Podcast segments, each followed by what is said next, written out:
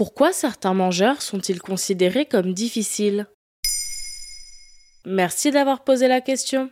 C'est un trouble qui consiste à refuser de manger de nouveaux aliments, une phobie qui touche majoritairement les enfants entre 2 et 6 ans. D'après nos confrères du magazine Néon, 77% des tout jeunes présentent un jour ce syndrome. Sauf que cela peut aussi toucher des adultes. Et il ne s'agit pas que de personnes qui sont simplement difficiles lorsqu'il est question de passer à table. Mais d'où ça vient? La néophobie alimentaire, qu'on appelle aussi trouble de l'alimentation sélective, est liée à plusieurs facteurs.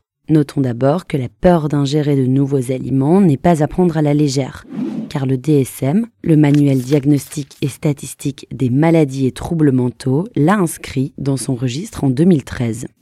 D'après ce référentiel, la néophobie constitue un symptôme de ce qu'on appelle les troubles de l'oralité, c'est-à-dire des troubles sensoriels qui nous empêchent de manger de nouvelles choses, parce qu'on serait gêné par une texture, une odeur, etc.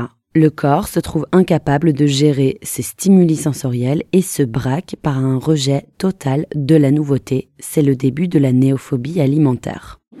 Mais à côté de ça, il y a aussi des facteurs de risque. Pensons aux prématurés intubés dès la naissance. D'après nos consoeurs de néon, ceux-ci n'ont pas de développement sensoriel et sont plus propices à la néophobie alimentaire. Et de manière générale, c'est dangereux? Oui et non. Disons que dans certains cas, cela peut conduire à de réels problèmes de santé au même titre qu'un trouble du comportement alimentaire.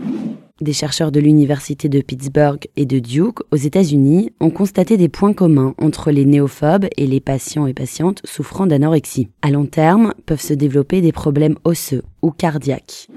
Par ailleurs, être néophobe affecte grandement la vie sociale. Difficile d'accepter une invitation au restaurant, par exemple. C'est ce que raconte l'autrice Marie Perchet sur son blog, elle-même néophobe et interviewée par le magazine Néon. Que faire alors? D'abord, le fait que la néophobie ait trouvé une place plus ou moins récente au manuel DSM permet d'accroître la visibilité sur ce trouble, mais aussi de rassembler des informations pour les personnes concernées. Cela a également pour effet de mettre l'accent sur la recherche en vue d'un traitement. Mais plus concrètement, il convient de consulter un ou une orthophoniste. Car il va falloir apprendre à dompter ce trouble sensoriel. Il s'agit d'habituer le corps à appréhender de nouvelles textures, ou encore prodiguer des massages buccaux qui permettent de désamorcer le réflexe nauséeux.